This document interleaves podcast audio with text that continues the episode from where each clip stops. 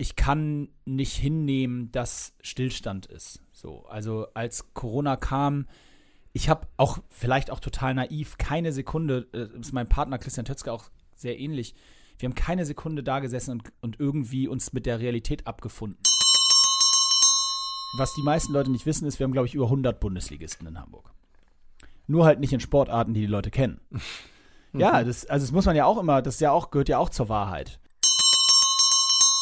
Die Backstreet Boys waren die größte Boyband in der Geschichte. Ich war Riesenfan. Nein, aber äh, ja, tatsächlich. Ähm, die habe ich gern gehört. Mal East 17 habe ich, werde ich nie vergessen. Nicht besser, East Moritz. 17, aber eins meiner ersten Konzerte mit meinem Onkel.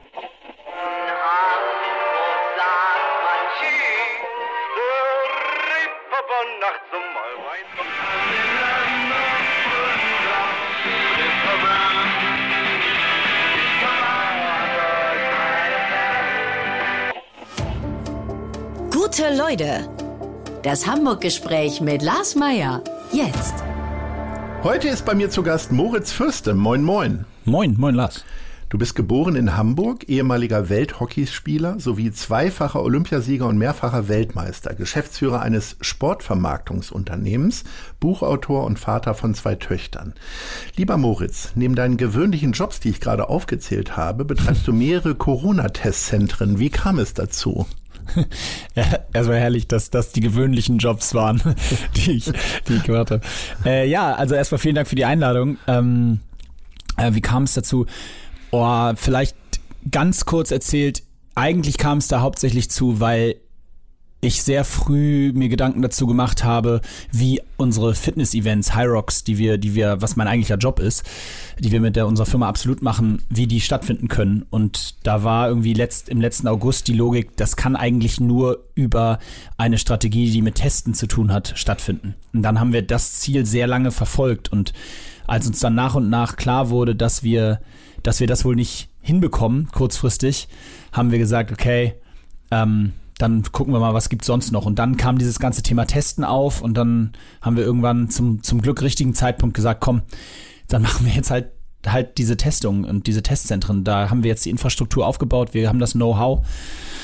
Ja, und jetzt, wie das manchmal so ist, das war sehr opportun, natürlich. Ähm, wir haben ein Jahr quasi nicht arbeiten dürfen mit Hyrox. Wir dürfen immer noch im Grunde genommen nicht unseren Job machen. Ähm, diese Events sind noch verboten und dementsprechend äh, bin ich natürlich sehr, sehr happy, dass wir so, so, ein, ja, so, so eine Möglichkeit gefunden haben, in der Krise noch was daraus zu machen für uns als Unternehmen. Also im Grunde hast du ja eine Lücke erkannt, die eigentlich gar nicht da war. Das hat dich ja auch als Weltklasse-Hockeyspieler ausgezeichnet, dass du vielleicht auch mal den einen oder anderen Pass geschlagen hat, den vielleicht andere nicht gemacht hätten. Ähm, bist du da irgendwie doch sehr geprägt, auch immer noch heute? Ja, ist ein schönes Bild. Ähm, tatsächlich war das so mein Spiel, äh, eher so dieses ja Pässe suchen, die die vielleicht andere nicht gespielt haben. Tatsächlich, deswegen habe ich noch nicht drüber nachgedacht. Finde ich ein ganz witziges Bild. Ähm, Bin ja Hockey-Experte. Ja, absolut. Hab das gesehen immer. ähm, ja, weiß ich nicht. Also ich muss gestehen, dass dass das jetzt natürlich auch nicht so ist, dass das, dass ich da in meinem Büro saß und mir den Kopf darüber zermartert habe, was sich so ergeben könnte und dann dieses gesehen habe, sondern wir haben das schon alle gemeinsam äh, da entwickelt und und ja, dann im richtigen Moment zugeschlagen. Aber ja, vielleicht ist das, also es ist auf jeden Fall, sagen wir es mal andersrum. Ich bin, ich kann nicht hinnehmen, dass Stillstand ist. So, also als Corona kam, ich habe auch vielleicht auch total naiv keine Sekunde, äh, ist mein Partner Christian Tötzke auch sehr ähnlich. Wir haben keine Sekunde da gesessen und, und irgendwie uns mit der Realität abgefunden, dass es eigentlich vom, ja, wie soll man sagen, K.O., Ruin, was auch immer stand, das Business, was wir machen. Und hätte es das Testen nicht gegeben, wäre die Wahrscheinlichkeit, dass wir wirklich K.O. gehen, im, beim Boxen zu bleiben, wirklich realistisch gewesen, weil unser Geschäftsmodell einzig und allein auf Großveranstaltungen ausgelegt ist. Und ähm, das haben wir aber nie so richtig uns eingestanden und wahrhaben wollen und haben immer die ganze Zeit geguckt, was geht, wie kann man vielleicht doch und so weiter und so fort. Und vielleicht ist es eher das, also dieses ähm, Stillstand und Scheitern ist keine Option. Ihr habt jetzt über 100 Testzentren, nicht nur in Hamburg, sondern in anderen großen Städten. Das ist ja jetzt nichts, dass man äh, wie so ein Zirkus äh, wieder zusammenbaut, das Zelt und sagt, so, das war's jetzt. Also ein Zelt, ein Zirkus macht das ja auch ein Leben lang. Ähm, ergibt sich daraus vielleicht wieder eine ganz neue Idee? Also ich habe gesehen, dass, äh, oder wir, wir haben ja alle mitbekommen, dass das, äh, dass die Finanzbehörde jetzt in der Messe irgendwie ein großes Bürgerzentrum aufgebaut hat, um dort Pässe verlängern zu lassen, wie auch immer. Also die Art und Weise, wie ihr das gemacht habt, hat ja eine gewisse Qualität. Auch ich gehe da sehr, sehr gerne und bevorzugt zu euch. Und ähm, gibt da irgendwie schon wieder eine Weiterentwicklungsmöglichkeit oder ist es in drei Monaten für euch ein Business, was dann Vergangenheit war? Das ist eine sehr spannende Frage äh, und natürlich beschäftige ich mich auch sehr damit, was da als Folge theoretisch daraus entstehen kann.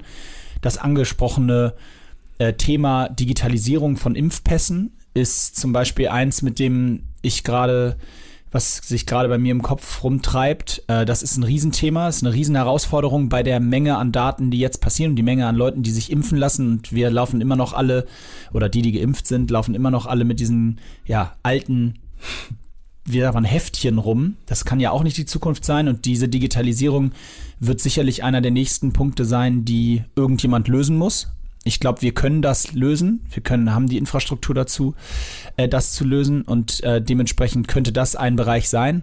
Aber tatsächlich ist es auch im Moment noch, wir bereiten uns gerade sehr darauf vor, auf die Veranstaltungstestung, die, glaube ich, noch sehr lange kommen werden.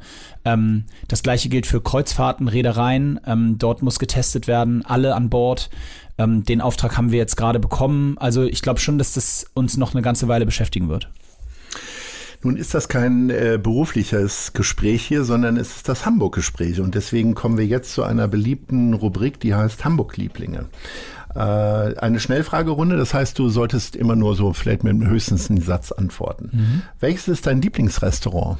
Mit großem Abstand das Fischereihafen-Restaurant an der großen Elbstraße. Welches ist dein Lieblingstheater?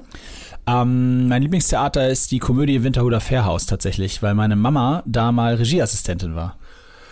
Welches ist deine Lieblingskonzertlocation? Äh, da muss ich echt sagen, die Elbphilharmonie, weil ähm, das einfach so krass beeindruckend ist, ähm, sowohl von außen als auch von innen. Welches ist dein Lieblingsort zum Entspannen? Ähm, Habe ich, stelle ich immer wieder fest, äh, klingt vielleicht pathetisch, aber es ist einfach zu Hause. Ich, ich wirklich, wenn ich nach Hause komme und Socken aus, Couch, das äh, kann ich schalte ich sofort ab. Welche ist deine Lieblingskneipe? Ja, da kann man sich ja fast nicht mehr dran erinnern, an seine Lieblingskneipe. Ähm, aber tatsächlich ist es bei mir eher so dieses Restaurant-Feeling. Also ich bin gar nicht so der Kneipentyp, sondern ich bin eher, äh, ich versacke dann doch eher beim Italiener. Ich gebe zu, ich habe äh, die Qualität des Fischereihafens-Restaurants, ich bin jetzt schon 25 Jahre hier in Hamburg, aber erst sehr spät für mich entdeckt, weil ich gar nicht so ein großer Fischesser bin. Aber was ist es für dich denn? Was, das was? gute Schnitzel. Es gibt ein unfassbares Schnitzel dort. Das ja, ist wirklich völlig so. richtig. Nein. Aber schlimm genug, dass man in ein Fischrestaurant ja, geht, um Schnitzel frage zu. Frage ich auch jedes Mal, zuletzt gestern nachgefragt, ob ich eigentlich hier den Außenseiter bin, wenn ich mir das Schnitzel bestelle. nee, Herr Meier auch. Herr Meier auch, sehr gut. Nee, äh, ich habe tatsächlich, also es hat zum einen ähm, ein bisschen persönlichen Grund, ähm, weil ich äh, mit, mit den Jungs ganz gut befreundet bin, privat. Aber ich habe schon immer, seit ich da das erste Mal war, mag ich total diese Atmosphäre und diese Mischung, dieses althamburgische, dieses traditionelle. Ich liebe das teilweise Mittag. Ich gehe da, ich, mein Büro ist sehr in der Nähe. Ich gehe da mittags sehr häufig alleine hin, sitze mich an Tresen und äh, beobachte die Leute, die da mittags ähm, zur Konfirmation zusammen reinkommen oder ein Once-in-a-Lifetime-Event draus machen, von weit her dahin fahren. Es ist wirklich immer, ich, ich mag die Atmosphäre, diese Mischung aus alt, traditionell, hamburgisch und dann doch auch jung. Es kommen ganz viele inzwischen, viele aus der Musikbranche, äh, viele Schauspieler, viele Künstler, viele Sportler. Also es ist immer so ein totaler Mix am Publikum und das, das heißt, am Ende bist du gar nicht allein, weil dann äh, jemand fast anderes nie. dann mit dir dann fast zusammen nie, ist. Ja, fast nie. Finde ich ganz interessant. Ich habe nie die Idee, alleine essen zu gehen, aber beobachten tue ich auch gerne. Es irritiert meine Gesprächspartner in Restaurants immer, weil ich den, weil ich immer äh, hinter denen alles im Blick habe und gucke, was da so geht. Ja, das ist, äh, ich, ich, ich muss auch gestehen, das ist auch erst durch das Fischereihafen-Restaurant gekommen, weil ich dadurch so einen Anlaufpunkt hatte. Ähm, aber inzwischen mache ich das total gerne. Also ich liebe das, da mich hinzusetzen. Manchmal höre ich einen Podcast dann in Ruhe oder ich habe auch einfach nix. Ähm, Aber ja. wie lässt es sich denn beobachten, wenn man selber vielleicht die ganze Zeit beobachtet wird? Weil ich sag mal, du bist ja schon mindestens gesichtsbekannt, dann auch in so einem Restaurant. Ja, ähm, äh, da, die Option ergibt sich eigentlich selten. Äh, Erstens ist es, glaube ich, nicht so die Zielgruppe, die mich erkennt. Und zweitens, ich sitze dann gerne so mit dem Rücken zur Wand und dann kannst du schön, hast du alles im Blick. Ähm, du hast einige überraschende Antworten gegeben bei den Hamburg-Lieblingen. Du hast das Lieblingstheater, hast du erklärt durch deine persönlichen privaten Beziehungen dahin. Äh, Holger Hübner vom Wacken Open Air hat mir auch mal in einem Gespräch äh, äh, erzählt, dass das sein Lieblingstheater Wirklich? ist. Sollte man ja auch nicht drauf kommen. Ein Mann, geil. der immer in schwarz gekleidet ist, äh, früher sehr lange wilde Zotteln hatte äh, und dann äh, in der Komödie sitzt und sich Herbert Herrmann anguckt. Ja, aber Holger ist ein schlauer Kerl und der weiß, dass da die, da gibt's die Leckerbissen. Hast du denn auch ein Abo oder eine Sitzpatenschaft oder ähnliches oder ist es nur die familiäre Beziehung dahin? Tatsächlich habe ich das nicht, aber vielleicht sollte ich da mal drüber nachdenken. Ähm, So, äh, Kultur ich, braucht ja Unterstützung. Eben, eben. Ähm, nee, ich war äh, tatsächlich aber wirklich schon sehr häufig da. Äh, eine der besten Freunde meiner Mutter spielt dort häufig und ähm, ja, deswegen ist er schon ein bisschen. Hat das dann auch das eine damit zu tun, dass viele Sportler mit Kultur nicht so viel im Sinn haben und Thalia dich zu sehr anstrengen würde? Also mir geht es auch so. Das ist jetzt keine überhebliche Einschätzung. Ähm, äh, ja, würde ich jetzt nicht verneinen. Ich war tatsächlich erst einmal im Thalia, da war ich verhältnismäßig jung noch, das ist bestimmt 10, 15 Jahre her. Äh, insofern kann ich das gar nicht so richtig bejahen oder verneinen. Ähm, aber tatsächlich, ich bin, ähm, was Theater angeht, nicht so bewandert, dass ich mir ein großes Urteil über verschiedenste äh, Theater erlauben kann. Deswegen bin ich eigentlich sehr froh, dass ich eine Antwort auf die Frage hatte mit, mit dem persönlichen Bezug. Wie ist es denn mit dem äh, Rest der äh, anderen Kulturbereiche? Also Musik, Live-Konzerte macht man doch als Profisportler eigentlich auch nicht, weil das hat doch immer sehr viel mit Sachen zu tun, die man nicht machen sollte. Damit Och. meine ich nicht die laute Musik, sondern Bier, Zigarettenrauch und so weiter. Ja, also nee, das, das ist ja auch, das würde ich jetzt nicht sagen. Es ist schon so, also erstens gehört Bier und Zigarettenrauch auch bei Sportlern zur Freizeitgestaltung zum Teil dazu. Das ist, glaube ich, auch kein Geheimnis. Ähm, vor allen Dingen nach der Karriere. Aber ähm, nein, ich war ich gehe gerne in Konzerte. Ich war häufig in der Barclaycard, da muss man jetzt auch sagen, wird, kann auch nicht so viel geraucht werden drin. Und äh, ähm, das ist, ich habe einige Konzerte da, da schon live erlebt. Ich war früher Michael Jackson im Stadtpark bei den Backstreet Boys. Ich habe die, ich habe da, das war so Du meine, haust die ganzen Peinlichkeiten jetzt meine so Jugend. Das sind doch keine Peinlichkeiten. Die Backstreet Boys waren die größte Boyband in der Geschichte. Ich war Riesenfan. Nein, aber äh, ja, tatsächlich. Ähm, die habe ich gern gehört. Mal East 17 habe ich, werde ich nie vergessen. Nicht besser, East Moritz. 17, aber eins meiner ersten Konzerte meinem Onkel. Äh, ich war bei den Peppers in Berlin. Ähm, So, also jetzt hab- wird's, geht's mehr in meine Richtung. also jetzt, hier. jetzt kommen Ja. wir, okay, okay. Nein, also das, äh, ich habe ich, ich hab da so ein, doch, ich habe wirklich viele Konzerte gesehen tatsächlich, ja.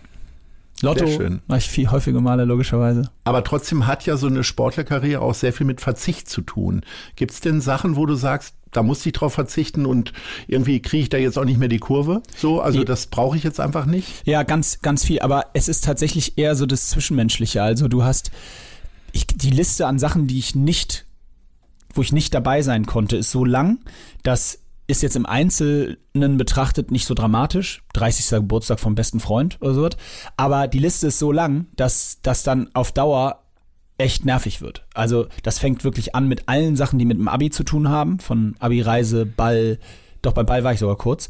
Aber äh, alles, was so äh, Zeugnisvergabe, alles, was so in der Abi-Zeit Alles stattfand. nebenbei gemacht. Nee, alles sozusagen. gar nicht mitgemacht. Ich Ja. war äh, da in der Zeit waren immer Lehrgänge, Nationalmannschaft. Ich war so der Beginn meiner Karriere. Da war ich 120 Tage im Jahr unterwegs und, und Schule hat halt so mit Lernen dazwischen stattgefunden, Klausuren schreiben und dann war ich aber auch schon wieder Also weg. nur du kannst eigentlich nachvollziehen, wie es den Abiturienten der Jahrgänge 2021 so ein geht. bisschen, leider. ja. Weil die tun mir wirklich sehr leid. Also meine Abi-Phase war mit die glücklichste Zeit, die ich hatte. Und zwar nicht die Zeit an der Schule, sondern ab nachmittags dann Party machen und wirklich soziale Kontakte genießen. Ja, aber hundertprozentig. Also das, das, das kann ich, also hätte ich gerne so nachempfunden, wie du es gerade erzählt hast. War jetzt nicht ganz so, dass mir das hundertprozentig weggefallen ist, wie jetzt den armen Kids heute. Man hörte ja auch von einigen Partys von dir. Gab's, Ja. gab's, will ich überhaupt gar nicht bestreiten. Aber tatsächlich in der Phase recht wenig. Und ähm, wie gesagt, also wenn du wenn du bei den runden Geburtstagen, bei den ersten Hochzeiten, bei, äh, was weiß ich, all diesen Geschichten, die dazugehören, Abschlüsse von Uni und so weiter, von deinem engsten Freundeskreis nie dabei sein kannst, dann, das ist schon schwierig. Also, ich, äh, da, da fehlt was, was man auch nicht füllen kann. Wenn ich das Gesagte jetzt so zusammenziehe, also der, der Lieblingsort zum Entspannen ist äh, zu Hause bei der Familie und auf der anderen Seite der Verzicht von vielen äh, Familienfeiern. Ist es so, dass du, dass du, dass es dich da jetzt auch dadurch so sehr nach Hause zieht? Ja, es Vielleicht, also habe ich mir so nicht Gedanken drüber gemacht, aber dafür sind wir ja hier, da dass wir mal ein paar Fragen gekommen, stellen, genau. die noch nicht beantwortet wurden. Ähm, das ist vielleicht so, ja, kann schon sein. Also äh, tatsächlich spielt im Leben eines Profisportlers, also ich bin offiziell ja Amateursportler immer gewesen, aber der Aufwand entspricht dem eines Profis. Ähm, Im Leben eines Amateur-Profisportlers spielt sich das Leben zwischen 18 und 28 mit vollem Fokus auf Reisen, Hotels, ähm, unglaubliche Erlebnisse, ähm, aber eben viel in dem Bereich ab. Und der Zeitraum, in dem man dann anfängt, sich vielleicht zu setteln, der bei anderen vielleicht schneller nach dem Studium schon stattfindet ähm, oder eben auch nie so ganz abreißt, der ist schon, glaube ich, bei, ich sag mal, uns ähm, spezieller und alles findet dann vielleicht später etwas, etwas intensiver statt, weil man es über den ganzen Zeitraum nicht hatte. Also ich kann in, also insofern gebe ich dir recht, ich, ich hatte, habe ein großes, großes Verlangen danach, viel Zeit mit meiner Familie und meinen Freunden zu verbringen. Anders als das vielleicht bei anderen der Fall ist weil vielleicht will man da auch ein bisschen was nachholen. Das kann schon sein, ja. Wie findet man denn den richtigen Abstand, beziehungsweise wie hast du das hingekriegt? Du hast dir sehr viele Ersatzbetätigungen gesucht und bist dem Sport ja irgendwie auch treu geblieben, indem du in eine Sportevent-Agentur eingestiegen bist. Aber äh, wie sehr kribbelt's denn jetzt, wenn es jetzt dann auch irgendwann auf die Olympischen Spiele zugeht? Wie, wie gut kannst du dir Hockeyspiele angucken? Äh, Ohne zu denken, boah, das habe ich aber früher anders gemacht. Ich kann mir Hockeyspiele tatsächlich gut angucken. Ich gucke sie mir auch alle an. Also ich gucke sogar jetzt Highlights von irgendwelchen Testspielen gegen Kanada und Frankreich von Deutschland mir an. Ähm, da habe ich wirklich überhaupt kein Problem. Ähm, äh, aber es kribbelt schon. Also es ist jetzt gerade Richtung Olympia. Olympia ist das Geilste, was ich in meinem Leben mitgemacht habe. Und also aus der sportlichen Perspektive. Und ähm, da würde ich jetzt alles stehen und liegen lassen, wenn man mir sagen würde, da darfst du noch mal mitmachen. So, und dementsprechend kribbelt das total. Aber nicht in dem Sinne, dass ich ernsthaft drüber nachdenke, ob es irgendwo noch eine Tür gibt, über die ich da vielleicht hin kann, sondern einfach nur so dieser Gedanke, Mensch, wenn ich jetzt die Jungs sehe, die posten, dass sie nominiert wurden und so, dann denke ich, Alter, das war einfach so eine geile Zeit, da, da, da kribbelt es dann schon noch mal. Jeder Sportler in Deutschland zumindest, der eben nicht Profifußballer ist, muss sich immer wieder den Vergleich mit Fußball irgendwie gefallen lassen äh, oder es werden Defizite dargestellt. Was ich mich aber gefragt habe, ist, jetzt ist ja Hockey eigentlich dem Eishockey irgendwie viel näher. Äh, hättest du äh, lieber noch mehr Talent gehabt, Schlittschuh zu laufen, um dann vielleicht so eine Karriere wie ein wie Dreiseitel oder so zu machen? Weil ich sag mal, in Indien umjubelt zu werden, ist das eine, aber in Amerika dann auch noch mit richtig viel Geld beschmissen zu werden, ist ja das andere, ne?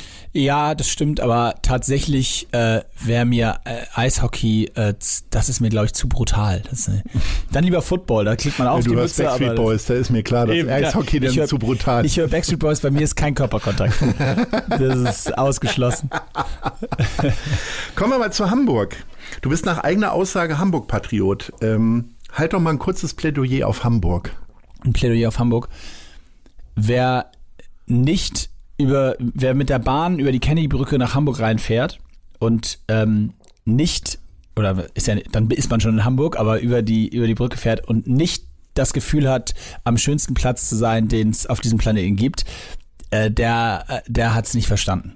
Also es ist wirklich unglaublich. Ich, egal, das ist jetzt lange her, aber egal wie, wenn ich wieder nach Hamburg reinkomme, äh, ob ich lande, ob man landet mit dem Flugzeug und man äh, fliegt über, egal, die Nordeinflugschneise, dann über da Lemser-Mellingstedt, wo ich herkomme, oder auch äh, wirklich aus dem Süden über die Elbe. Es ist unglaublich. Ich habe ein tiefen entspanntes Gefühl und denke in der Sekunde, äh, alles ist in Ordnung. Und Hamburg ist meine Heimat. Äh, ich, ich verbinde alles damit und ich glaube wirklich, dass es einfach eine absolute Traumstadt ist, die alles hat, alles und gleichzeitig nicht gleichzeitig wahnsinnig klein ist. Und wahnsinnig, also im Verhältnis klein ist für die Größe, die es einem gibt.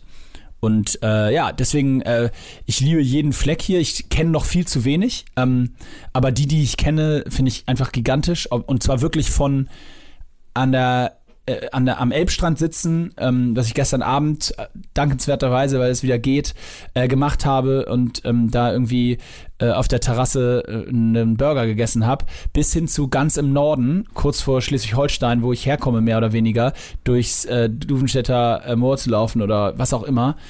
Ich, ich äh, finde, das ist einfach meine Stadt. Dein Heimatverein war ja immer der Uhlenhorster HC. Ähm, Leute, die sich nicht mit ähm, Hockey beschäftigen, wissen dann nicht, dass äh, Trainings- und Spielzentrum ja dann doch eher im Norden ist, also in Hummelsbüttel, glaube ja, ich. Genau. Ähm, hast du trotzdem Bezug zu Uhlenhorst irgendwie, wenn man das äh, im Grunde ja 20 Jahre auf der Brust getragen hat? Witzigerweise gar nicht. Ich habe überhaupt keinen Bezug zu Uhlenhorst, außer der Tatsache, dass der Verein so heißt, weil der vor 80 Jahren mal da gegründet wurde auf irgendeinem Parkplatz äh, und den Namen nicht abgelegt hat. Aber ansonsten tatsächlich habe ich zu Uhlenhorst witzigerweise quasi keinen Bezug, außer dass da inzwischen ein paar Freunde von mir wohnen. Und ähm, kennst du dich nur in Stadtteilen aus, wo es Hockeyvereine gibt? Oder gibt's noch so, oder im Umkehrschluss gibt es, welche Stadtteile kennst du so gar nicht? Also bei mir ist es fast alles, was rechts der Alster ist, also auch Uhlenhorst, wo ich mich verirren würde und niemanden Restauranttipps oder ähnliches geben kann. Ja, äh, bin ich tatsächlich relativ nah bei dir. Die falsche Seite der Alster, da kenne ich auch nicht. Ja, darf man jetzt vergrauen, weil wir die Hälfte der Zuhörer. Ja, kann ich nicht ändern. Das ist, ist, ist Aber die hatten wir schon bei Backstreet Boys verloren. Äh, genau, die sind eh weg. Das, ja. Die sind eh weg.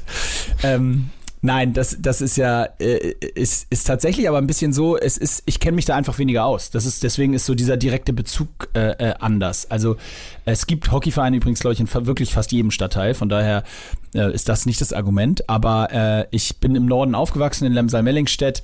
Äh, da kenne ich äh, jeden Stein ähm, in der Umgebung. Ich bin in Volksdorf zur Schule gegangen äh, und das ist, war so meine Hood, bis ich irgendwie dann irgendwann ausgezogen bin.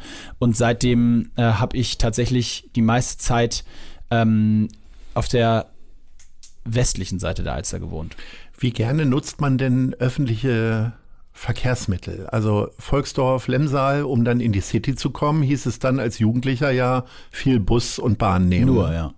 Nur. Und viel Fahrrad. Ich muss und sagen. Ist das noch geblieben bei dir irgendwie? Oder? Es ist lange geblieben, bis ich auf jeden Fall noch äh, im dualen Studium war. Bin ich noch jeden Morgen dann ähm, damals habe ich eine beim in der Werbeagentur am Jungfernstieg meine meine duale Ausbildung gemacht. Da bin ich jeden Morgen mit der Bahn hingefahren, abends zurück. Äh, und dann hat es irgendwann irgendwann hat es dann abgenommen und nur noch zum Zweck, äh, Mittel zum Zweck. Ne? Also jetzt mit den Kids wieder ein bisschen mehr, aber, aber dann, dann. Und da werden dann auch Leute beobachtet oder äh, telefonieren, lesen? Ne, telefonieren ganz ungern in der Bahn. Ja, äh, ne? Mache ich Flugmodus eigentlich. Äh, Finde ich ganz furchtbar äh, zu telefonieren, wenn jemand daneben steht.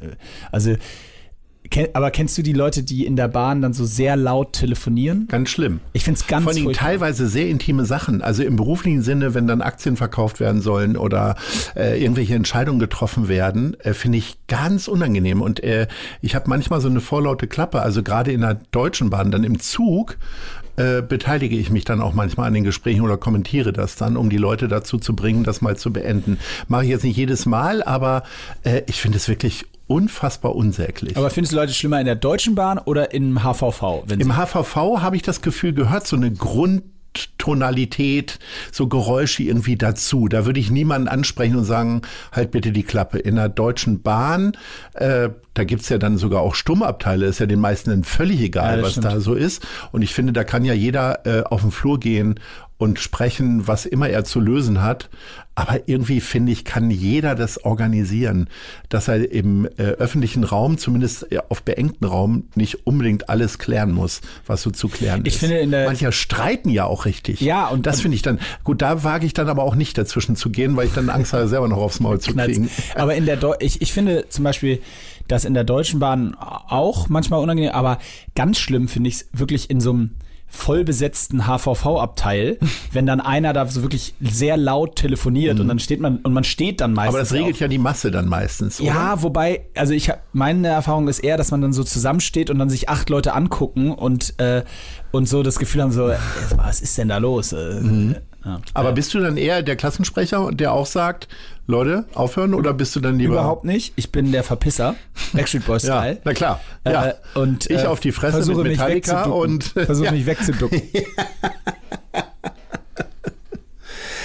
Du hast ja mal in Indien gespielt, also tatsächlich für Geld. Äh, so entnahm ich das zumindest in Medien. Äh, Gab es da irgendwas, was du dir von der Kultur äh, übernommen hast oder für dich behalten hast? Also an, an deinem Kleidungsstil hat sich jetzt nichts geändert, darf ich sagen. Aber sonst so? Ja, wie, wie hättest du denn jetzt einen Kleidungsstil erwartet? Wenn man den okay. Größer gemusterte Hemden. Okay. Nein, das wäre ja Klischees und das sollte man ja nicht äh, unterstützen. Aber keine Ahnung, hast du gelernt, asiatisch zu kochen oder weiß nicht, ein Kumpel von mir war mal oh, ein paar geil. Monate in Japan und hat jetzt tatsächlich so eine richtig geile, fette Messersammlung und äh, wirklich so, so ein Wokherd und was weiß ich, und kann es sehr gut anwenden. Ja. Ist aber auch richtig Klischee, muss man sagen. Ja, davon lebt dieser, dieses Gespräch manchmal. Also ähm, ich habe mir, ich glaube nicht so richtig bewusst, so, so, wie, so wie dein Kumpel mit dem Wok, mhm. aber äh, auf jeden Fall eine, einen gewissen Ansatz, der, glaube ich, mit so einer sozialen, mit so, so einem sozialen Verständnis zu tun hat, unabsichtlich angeeignet. Ich habe wirklich in diesem ersten Jahr, ich habe das auch sehr häufig schon erzählt und will auch gar nicht nochmal ins Detail gehen. Es gibt da vom NDR eine Reportage zu, die das fast wirklich gut eingefangen hat, zufällig, muss man sagen. Die Berührung mit Religion. Ich bin äh, tatsächlich äh, kein religiöser Mensch. Ähm, da keinen Bezug und oder wenn ich einen hatte, habe ich ihn verloren. Aber diese Berührung mit Religion und die Ernsthaftigkeit, mit der meine Mitspieler in Indien ihre Religion, das waren vornehmlich die Sikhs, ähm, teilweise Hindus, aber in dem Fall meine ich die Sikhs, wie die diese Religion angegangen sind, mit welcher Ernsthaftigkeit und welchem wirklich tiefen Glauben und die Jungs dort diesem Thema begegnet sind, das hat mich nachhaltig geprägt und hat mir ein gewisses ja, einen gewissen neuen Horizont erweitert äh, oder erbracht, wie man ja das Thema respektieren muss, was vorher für mich eher so ein bisschen, ich sag mal, vorsichtig so belächelt wurde, wo ich immer gesagt, einfach, ich habe den Zugang nicht gehabt und habe es immer nicht ganz so verstanden. Und da habe ich auf einmal verstanden, ähm, was das für Menschen bedeuten kann und habe den Respekt davor ähm, gewonnen. Und das geht aber über in das ganze soziale Leben, die Art und Weise, wie dort Dinge ja, appreciated werden, ähm, ist wirklich unglaublich. Und das habe ich mitgenommen. Und das, das habe ich auch heute noch. Da sind enge Freundschaften entstanden, die, die heute noch bestehen und wo ich viel, viel mitgenommen habe. Ja. Ich bin ins Grübeln gekommen gerade, ähm, als du sagtest, dass du den Zugang zum Glauben nicht so gefunden hast oder vielleicht verloren hast. Ja. Ähm, spielt der, der frühe Tod deines Vaters eine Rolle? Weil ich bin selber mit elf Jahren halbweise geworden und ich habe auch wirklich an alles geglaubt, aber nicht an den lieben Gott in ja. dieser Phase. Ja, äh, also hundertprozentig hat das damit zu tun. Ähm, äh, man macht sich dann einfach, glaube ich, sehr, sehr früh es gibt, glaube ich, tausend Filme zu dem Thema, aber man macht sich einfach, es ist so, man macht sich sehr früh Gedanken und sagt sich so dieses klassische, ja, wenn es das gibt, warum ist es dann passiert? Mhm. Wenn es das geben würde, wäre das ja nicht passiert. Das soll jetzt, wir wollen jetzt ja nicht irgendwie tiefenpsychologisch über, über Religion sprechen, aber ich habe an der Stelle, ich bin, was das angeht, seitdem viel zu pragmatisch. Ich bin mit neun halbweise geworden und habe äh, mich mit Themen beschäftigt, mit denen du dich eigentlich erst mit vielleicht 30 beschäftigen sollst. Ähm, du weißt dann, wovon ich äh, spreche. Und, und wenn du das machen musst, dann ergibt sich eine gewisse, ein gewisser Pragmatismus im Umgang mit Dingen. Und ich habe das heute noch mit meiner Frau.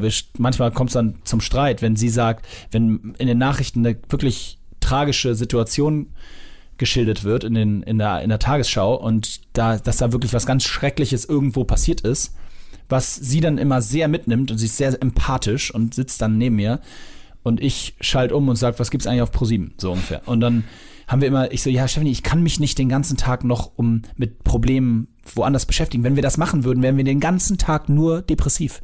Weil jede Sekunde auf der Welt was ganz Schlimmes passiert. Man muss für sich einen Filter einbauen, der einen es geht nicht anders. Sonst haben wir den ganzen Tag nur schlechte Themen, weil es gibt theoretisch den ganzen Tag schlechte Themen.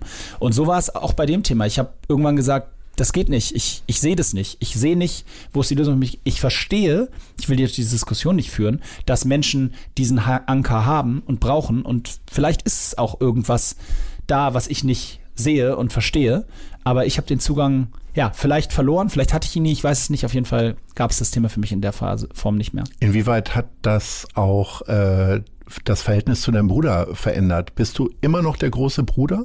Wirst du das immer bleiben? Also hast du so das, also ich bin damals der kleine Bruder gewesen und ich habe das Gefühl, ich bin jetzt 51, mein Bruder hat immer noch das Gefühl, dass er mal anrufen muss und fragen muss, ob ich denn genug Nudeln und vielleicht auch Toilettenpapier zu Hause habe. Nee, so extrem ist nicht. Das jetzt, äh, das war nicht gut, aber äh, ein Witz auf Kosten meines Bruders. Wie ist es bei dir? Bist du der große Bruder immer noch?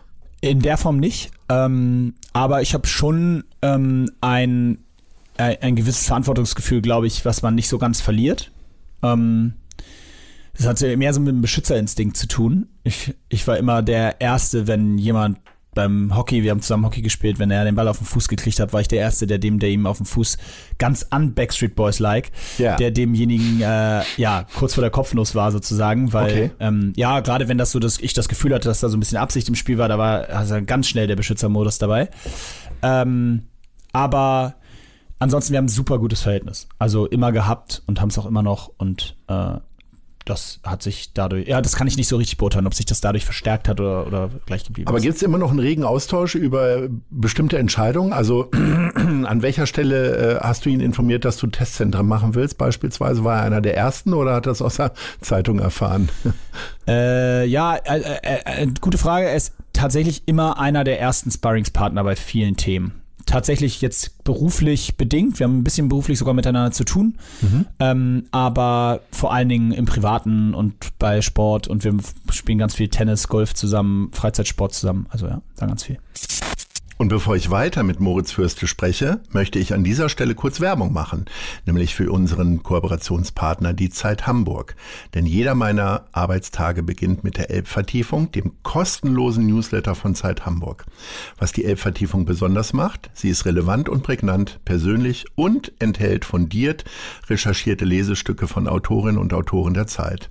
Alle wichtigen Infos rund um Hamburg bekommt ihr auf www.zeit.de slash Elbvertiefung oder von montags bis freitags um 6 Uhr in euer E-Mail-Postfach geliefert. Klickt mal rein.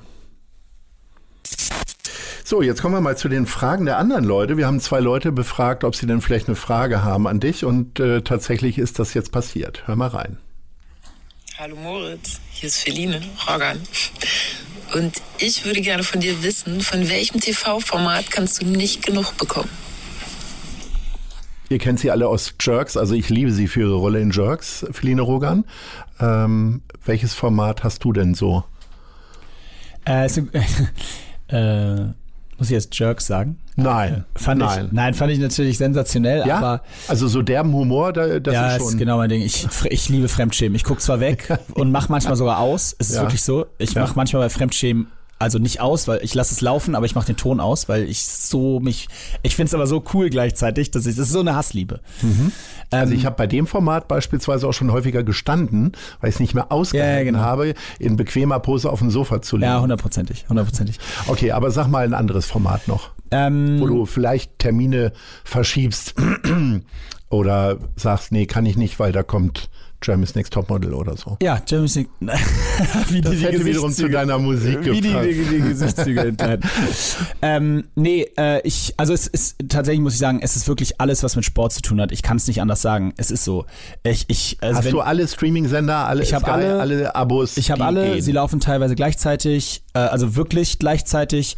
Äh, wenn Football-Saison ist, dann, ähm, ja, also ich glaube, ich habe in der letzten Saison wirklich, also Minimum jedes Spiel die Highlights gesehen und jede Woche Minimum zwei, drei Spiele geguckt.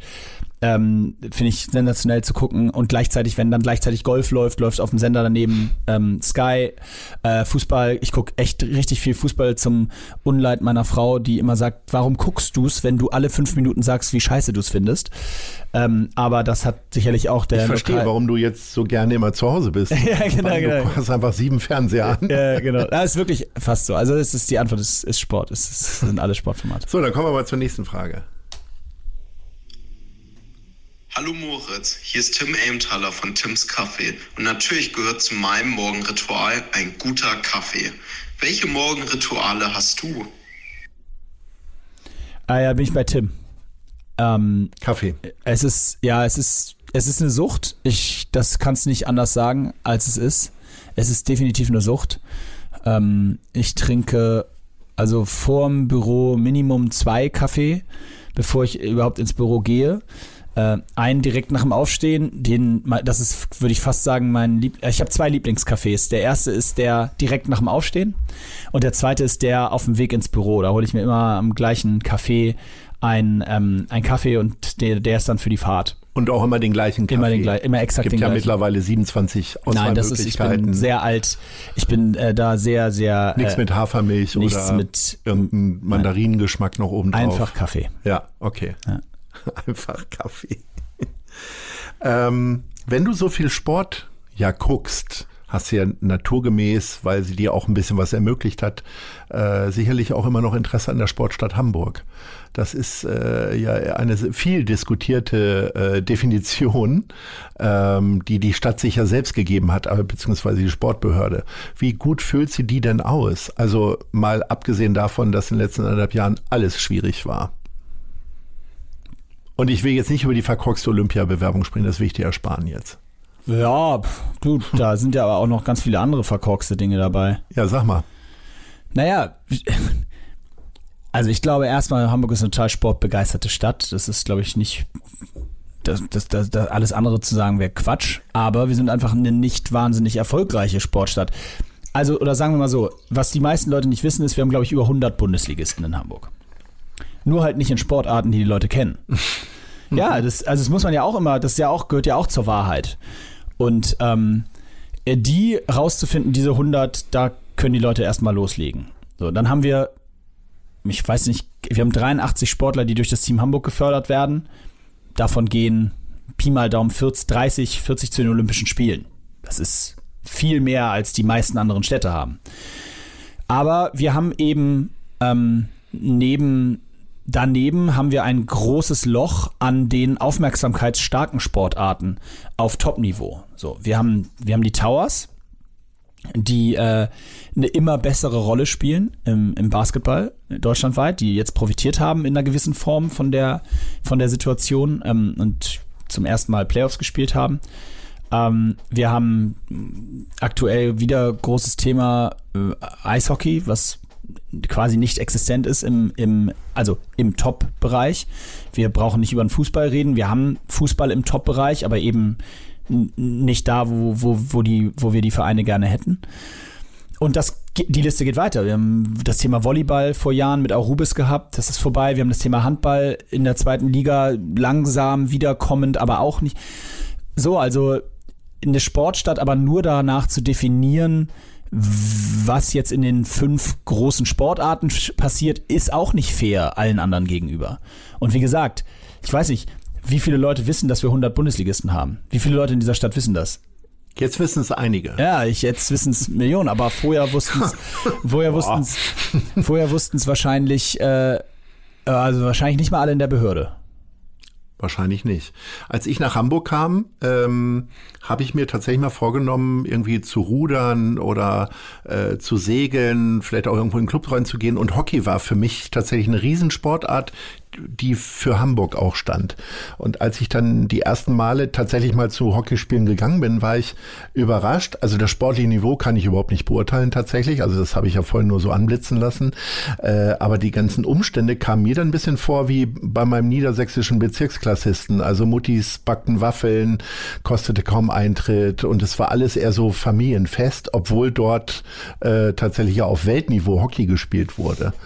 Ähm, ist das das, was dir in den, äh, hat dir das schon damals nicht schon in den Fingern gejuckt? Gerade weil du ja jetzt auch Leute im Marketing berätst und Sachen einfach viel eleganter äh, organisierst. Ja, also ich weiß es immer nicht. Es ist so, also ich beobachte das auch so wie du, wenn ich mal versuche sozusagen da rauszusteppen und das so von außen zu betrachten. Aber ich habe jetzt, ich habe da viele, viele Jahre genauso mitgemacht und das war meine Welt so und ich habe die da nicht hinterfragt in dem, in dem Zeitraum. Äh, ich glaube, das Thema ist echt, das ist ein eigener Podcast. Das ist, glaube ich, zu groß, wenn wir das Thema Amateursportarten professionalisieren aufmachen. Äh, Das ist eine Büchse der Pandora. Ich, ähm, ich glaube, dass da viel, viel, viel Arbeit drin steckt, die nötig wäre. Ähm, aber es ist auch nicht ganz so einfach zu lösen. Und wenn es ein Funktionärsamt wäre, wäre es dann naturgemäß im Hockey oder ansonsten wird im DFB ja auch einige Plätze sind ja gerade frei geworden. Also würde dich vielleicht auch eine andere Sportart reizen? Also ja, ähm, mich reizt nur kein Funktionärsamt. mhm. Gerade. Ja. Weil du vielleicht auch erstmal mehr Erfahrung sammeln möchtest und klug genug bist, nicht so wie vielleicht ehemalige Fußballspieler, die vielleicht nicht jedem Bauherrenmodell aufgesessen sind und dann Manager wurden äh, und dann trotzdem sehr viel Geld verstreut haben? Oder es ist, stellt sich gar nicht die Frage für dich, weil dir das auch alles zu piefig wäre? Nee, also ich finde jetzt grundsätzlich das schon interessant. Ich meinte mit Funktionären auch jetzt eher so Verbandsstrukturen, mhm. ähm, also die, der, die klassische Schiene. Ähm, aber ja, also erstmal sehe ich mich da nicht. Ich habe da auch keine Erfahrung und keine nicht großartig Skills, die mich jetzt dazu befähigen würden, glaube ich. Also zumindest aktuell nicht. Zweitens. Ist ähm, auch zu undiplomatisch vielleicht?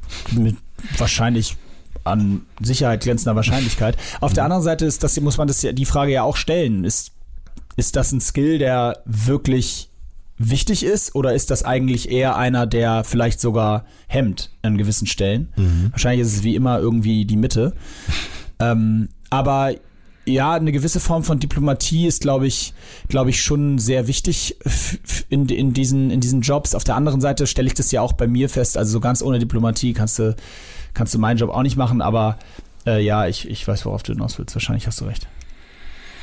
Du bist ja doch, also jetzt bist du sehr, sehr erfolgreich mit den Testzentren unterwegs, hast im Grunde eine eigene Sportart entwickelt und sehr populär gemacht. Äh, dazu machst du noch so andere Sachen, die andere auch hauptberuflich machen, kommentieren bei der Zone oder äh, ein Buch geschrieben, Podcast, wie auch immer. Ist das so eine Phase, wo du dich jetzt erstmal total ausprobierst und wenn du dich jetzt entscheiden müsstest, 40 Stunden die Woche immer das Gleiche zu machen, was wär's denn dann? Nee, also das habe ich. Das ist tatsächlich äh, so, also alles, was du beschrieben hast, äh, ist, ist vorbei. Also ich habe schon zwei, drei Jahre nicht mehr kommentiert. Ähm, ich habe den Podcast mache ich noch, aber auch eher im Berufskontext. Also diese Entscheidung ist gefallen. Ich mache High Rocks. Ich mache mit absolut mit meinem Team mache ich Rocks und, und wir versuchen das Thema global zu einer, einer Erfolgsgeschichte zu machen, den Fitnesssport neu zu denken und ein Eventkonzept haben wir entwickelt, was, glaube ich, seinesgleichen sucht und was die Chance hat, ein globaler Erfolg zu werden. Und das ist 40, 50, eher mehr Stunden die Woche mein tägliches Brot. Ähm, und das auch, also wo auch mein jetzt unabhängig von dieser, wie gesagt, sehr opportunen Möglichkeit mit den Testzentren ist das das, womit ich auch meine Zukunft gestalten möchte.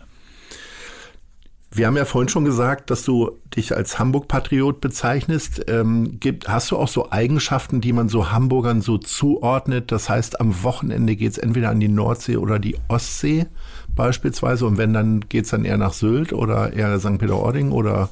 Mm, äh, dann geht es nach Sylt. Ich bin auf Sylt aufgewachsen quasi. Meine, das auch noch. Gibt es da ein Hockeystadion? schön wär's.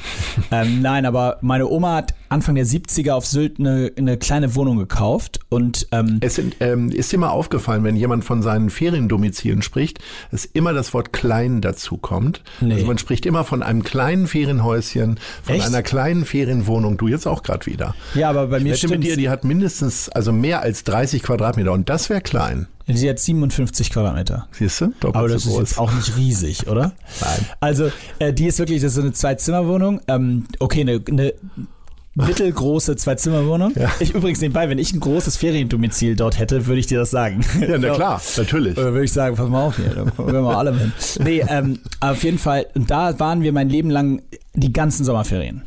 Immer. Mhm. So, und deswegen ist das wie eine zweite Heimat geworden. Und waren die Ferien dann, also ich habe ja wirklich Lachs gefragt, gibt es einen Hockeyverein?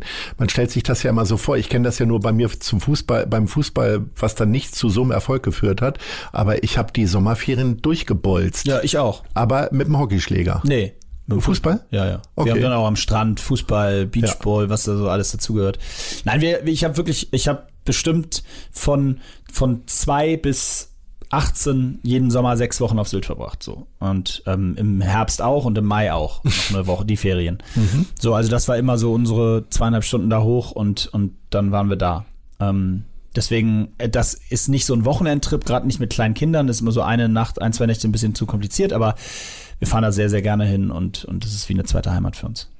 Gibt es denn noch so andere Dinge? Kannst du unterscheiden zwischen Elbe und Alster? Also faktisch schon, aber gibt es etwas, wo dein Herz mehr dran hängt? Ja, witzigerweise, also mein Büro ist an der Elbe und trotzdem treibt es mich immer eher an die Alster. Ähm, ich weiß gar nicht so genau warum. Es ist eher so ein Gefühl. Also, und zwar auch nicht an die Also Aus arbeiten Elbe, Bier trinken an der Alster. Vielleicht ja. ein bisschen so, genau. Und auch nicht, ich spreche dann aber auch nicht von der Außenalster oder so oder der Binnenalster, Mhm. sondern fast eher von irgendwie den Kanälen. Also Mhm. irgendwelche coolen, man kennt sie äh, im Zweifel oder jeder kennt irgendwo eins, irgendwelche kleinen Cafés oder Restaurants, die eben irgendwie an den Kanälen sind. Es ist gar nicht so sehr die Außenalster, das ist mir dann fast schon zu touristisch. Gibt es eine Sehenswürdigkeit, die dir total fremd ist? Also, keine Ahnung, bist du vielleicht noch nie im Miniaturwunderland gewesen? Also, ich war noch nie oben auf dem Michel. Warum auch immer. Keine Ahnung. Ich weiß gar nicht. Gibt es da einen Fahrstuhl? Könnte es eigentlich keinen Grund geben. Aber, äh, oder ich bin sehr spät erst mit einem roten Bus mal gefahren. Gibt es so touristische Ziele, wo du sagst, keine Ahnung, war ich noch nicht. Ohlsdorfer Friedhof. Äh, tatsächlich, ich hatte gehofft, dass du jetzt eins droppst, was dann für mich auch die Antwort ist, aber bei denen war ich tatsächlich überall schon. Ähm, ich ich äh, müsste kurz drüber nachdenken. Ich glaube tatsächlich, dass ich so was Tourismus angeht, übrigens auch dadurch bedingt, dass ich sehr häufig Spieler, die zu uns gekommen sind aus dem Ausland, rumgeführt habe in der Stadt und mit denen durch die Hafen City gegangen bin oder auch wirklich eine, Herbertstraße. Genau, viel in der Herbertstraße Zeit verbracht. Ähm, aber auch, nein, aber auch äh, äh, irgendwelche Bootstouren durch den Hafen gemacht und eben den roten Bus gefahren und was also dazu gehört. Äh, vor, kürzlich habe ich erst eine gute Freundin von mir, Hilde Gerg, die Skiläuferin, auf Michel nach oben geführt mit ihrer Familie. Also Gut, deswegen. kannst du ja mit mir auch mal machen. Ja, genau, das, du bist dann der Nächste. Nee, also ich habe, ich, ich wüsste jetzt so spontan nicht, welche Sehenswürdigkeit ich gar nicht kenne.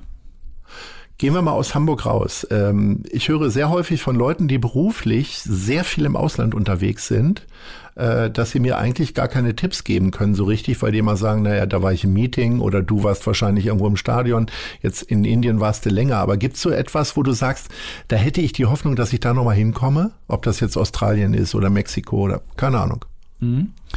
Also, äh, aus verschiedensten Gründen. Also einmal ist es Kanada, aber weil ich da noch nie war. Und zum anderen ist es aus äh, Neuseeland, weil ich da schon war. Also Neuseeland ist also für mich nach wie vor der, also das ist wirklich das spektakulärste, was ich je gesehen habe. Ähm, kann auch gar nicht beschreiben, ist so wirklich surreal. Äh, ich glaube in der Kennen viele ja nur aus Herr der Ringe und Ja, das ist so genau. leicht verfälscht, glaube ich. Ja, Sind nicht alle- haben nee, ist nicht- schon, ist schon haben nicht sehr, alle behaarte ist schon, ist Füße schon da. Sehr, ist schon sehr nah dran. Nein, aber also ich erinnere das immer nur so, dass der Landeanflug auf Auckland, da fliegt man dann, glaube ich, halt, wie gesagt, ausschließlich über Wasser und äh, in den letzten fünf Minuten guckt man von egal wo auf den Meeresgrund. Und Also das Wasser ist, das ist einfach unglaublich. Nein, es ist wirklich eine unglaublich schöne, schöne Insel, ein schönes Land. Da würde ich wahnsinnig gerne nochmal hin. Die Menschen sind wahnsinnig freundlich. Ich habe da viele Freunde äh, durch den Hockeysport kennengelernt. Ähm, ein Neuseeländer, der so kam, das hat bei meiner Mutter gewohnt, als er bei uns gespielt hat, tatsächlich in meinem Kinderzimmer. Ähm, so haben wir uns äh, da kennengelernt und äh, äh, tolle Familie. Und äh, nach Kanada würde ich gerne mal, weil ich noch nie da war. Das reizt mich irgendwie total. Bist du ein guter Freundschaftspfleger und wie machst du das? Ja, das wollte ich vorhin schon erzählen, als du äh, darüber erzählt hast, ähm, mit den ganzen, was man so nachholt und was man vielleicht verpasst hast, hat. Ähm, ich bin ein ganz, ganz schlimmer Freundschaftspfleger, leider. Und das ist auch, glaube ich, da, deswegen sagte ich, ich wollte das vorhin erwähnen.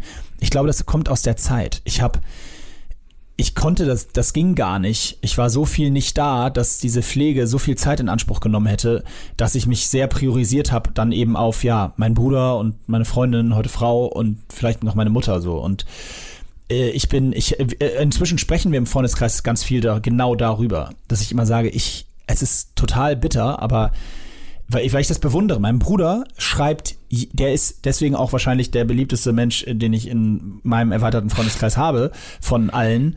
Der schreibt, weil der das, der macht das täglich. Der schreibt abends, glaube ich, acht Leuten und zwar ernst gemeint, wie war der Tag, wie geht's, was hast du letzte Woche gemacht, so mäßig. Und nicht immer den gleichen. Und nicht immer den gleichen. Und ich treffe jemanden nach zwei Monaten und sag, Mensch, was hast du denn die letzten zwei Monate, wie, wie geht's denn so? Und ich mache, äh, ich habe da, ich weiß nicht, vielleicht, ich weiß nicht, woran es liegt. Ich, es tut mir auch mal total leid, äh, aber ja, ich kann es nicht ändern. Es ist, ich, bin da, ich bin da nicht gut drin. Hast du da eine Logik für? Ich, ich habe auch nie eine gefunden. Also Ähm, ich glaube, ich tendiere auch zu der Sache, die dein Bruder so macht, dass ich tatsächlich sehr viel über SMS und WhatsApp mich mal austausche und Immer wenn ich im Auto bin, das ist nicht mehr so häufig wie früher äh, aus, äh, um, aus den Umständen heraus, telefoniere ich unglaublich gerne mit Leuten. Das entspannt mich total. Also es ist schon so, dass ich die Verkehrszeichen beachte äh, und das vorzugsweise auch auf Autobahn mache, aber manchmal wüsste ich halt nicht, äh, was ich eigentlich in der Stunde gemacht habe, die ich dann nach Hannover gefahren bin, sondern äh, da habe ich einfach echt fünf Telefonate geführt. Aber machst du das dann bewusst, dass du Leute Ja. anrufst, die du lange nicht gesprochen weil es hast? mich aber auch interessiert und äh, äh, weil ich, ähm, also ich kann mir unglaublich gut Sachen merken aus Gesprächen. Das neulich erlebt, dass ich jemanden angerufen habe, gesagt, habe, sag mal, du wolltest vor einem Dreivierteljahr hast du mir gesagt, willst dich beruflich verändern. Echt? Dir habe ich das erzählt? Nö, noch bin ich hier, wie auch immer. Und äh, also äh, ich bin wirklich glücklich mit einem relativ großen Freundeskreis, äh, habe aber einen kleinen Freundeskreis, der so beste Freunde ist. Also nochmal so, genau. Und das ich habe so unterschiedliche, also ich mein mein äh, bester Heimatkumpel, ich komme ja nun aus Niedersachsen, mit denen telefoniere ich jeden Morgen. Immer, Ach, ob ich ähm, äh, zu Fuß oder mit dem Auto hier zur Arbeit herkomme, immer auf dem Weg, rufe ich ihn kurz an, frage, wie es meinen Patenkindern geht und so weiter. Ja, das ist geil. Aber das ist halt tatsächlich so, weißt du, du joggst halt, ne? Ich, das mache ich halt nicht so. Ja. Ich meine, zusammen wären wir wahrscheinlich der perfekte Mensch. Äh, ich finde das gut, weil ich, ich, äh, ich auch verschiedene Ebenen da habe und also es gibt halt Leute, die sehe ich so regelmäßig, dass ich sie, weil ich eben hier aufgewachsen bin und die meisten hier sind, dass ich sie jetzt nicht so anrufen äh, äh, muss. Die sehe ich häufig. Aber ich habe zum Beispiel auch zwei Freunde aus der Nationalmannschaftszeit, die nicht in Hamburg leben, aber Familie, Familie in Nordrhein-Westfalen leben. Und wir sprechen nie. Also die sind offensichtlich auch keine guten Freundschaftspfleger, weil wir, wir sprechen nie, wir schreiben nie. Aber wenn, dann ist es immer sensationell und als ob wir uns wirklich jeden Tag sehen. Das passiert aber echt einmal im Jahr, wenn es hochkommt. Und jetzt seit zwei Jahren nicht wegen Covid. Aber neulich haben wir einmal wegen einer Erinnerung über irgendeinen Social-Media-Kram von früher, haben wir einmal kurz geschrieben und ich habe Tränen gelacht beim Lesen der WhatsApp, weil du sofort wieder war ich wieder in seinem Kopf und er in meinem und ich wusste sofort wieder. Also das sind auch schöne Momente, muss ich sagen. Aber ich wäre gerne ein besserer Freundschaftspfleger. Wir haben hier gerade darüber gesprochen, dass du dich beruflich zumindest sehr stark ausprobiert hast. Ähm, hast du ein festes Ziel? Könntest du sagen, was du, äh, keine Ahnung, in zehn Jahren machst? Beruflich? Also ich meine, nach dem Turnaround jetzt mit den Testzentren ist das wahrscheinlich schwierig, aber trotzdem gibt's ja vielleicht Ziele. Soll Hyrox olympisch sein oder hm. Ja. Also ja, Hyrox soll olympisch werden. Ähm, ah, ich, also beruflich ist mein Ziel, Hyrox in den nächsten fünf Jahren zu einer Erfolgsgeschichte zu machen, die ähm, ja so weit wie es irgendwie geht funktioniert in den Märkten, wo wir jetzt sind und sicherlich auch noch wachsend. Das wäre mein großer beruflicher Traum, dass wir mit der Idee Erfolg haben, die der definitiv noch nicht aufgegangen ist. Ähm, ich glaube, wir sind auf einem okayen Weg gewesen vor vor Covid und jetzt müssen wir mal schauen, wie es weitergeht. Aber ähm, das ist mein beruflich großes Ziel. Ob ich da in zehn Jahren noch an dem Ziel arbeite, keine Ahnung. Ich habe noch nie in meinem Leben so weit geplant. Wir sind jetzt tatsächlich, es war schon so ein bisschen die Brücke zu unseren letzten beiden Fragen. Die eine Frage Oha. heißt, äh, wo siehst du dich in fünf Jahren? Äh, nehmen wir da jetzt mal Hyrox von weg. Äh, Gibt es noch mehr Kinder? Gibt es eine größere Ferienwohnung endlich mal? Oder Also tatsächlich wäre, würde ich in, in den nächsten, in fünf Jahren möchte ich tatsächlich ein, ähm, im Eigenheim leben. Das ist wirklich mein, also ein riesengroßes Ziel von mir. Ähm, ist ja schwierig hier in Hamburg, ne? Aber schon Hamburg oder bist du so ein Typ, der dann sagt, komm, dann gehen wir jetzt in die Heide? Nee, nee, nee, nee, nee, das muss schon Hamburg sein. Ähm, also ist schon innerhalb der Stadtgrenze. Das ist ja auch schon mal groß genug, so. Aber das ist mein echt gerade so, also ein bisschen auch von uns zu Hause ist, das ist unser, unser großer Traum und da, den versuchen wir uns jetzt irgendwie mal zu erarbeiten. Außer sinkende Immobilienpreise, äh, wo siehst du Hamburg in fünf Jahren? Ähm, ich sehe Hamburg tatsächlich ähm, in der globalen Wahrnehmung total wachsend. Ich habe das Gefühl, dass durch sowohl die Elfi als auch ähm, ja ganz viele andere Aspekte Hamburg auf der globalen Landkarte immer größere Rolle spielt. Wir hatten, auch wenn es sicherlich nicht nur mit positiven Erinnerungen verbunden ist, ähm, G20 hier, wir hatten, äh, haben, ja, die Olympiabewerbungen spielen auch eine Rolle, das hat schon stattgefunden, auch in anderen Ländern. Vielleicht kommt es ja doch irgendwann mal dazu. Ich glaube, Hamburg wird, ein, wird eine immer wichtigere Rolle im globalen Wettbewerb spielen, aus verschiedensten Aspekten heraus. Und, und da bin ich gern dabei. Dann drücken wir dir und auch Hamburg die Daumen, dass das so passieren möge. Ich bedanke mich recht herzlich für das wirklich sehr, sehr tolle, interessante Gespräch. Vielen Dank für die Einblicke, Moritz Fürste. Ich sage Ahoi. Lars, vielen Dank. Ciao. Tschüss. Das war Gute Leute. Das Hamburg-Gespräch mit Lars Meier. Von der Gute-Leute-Fabrik, Szene Hamburg, dem Zeitverlag und 917XFM. Folgt dem Hamburg-Gespräch als Podcast auf allen bekannten Streaming-Plattformen. Und die nächste Ausgabe gibt es natürlich auch wieder hier bei 917XFM, Hamburgs Musiksender.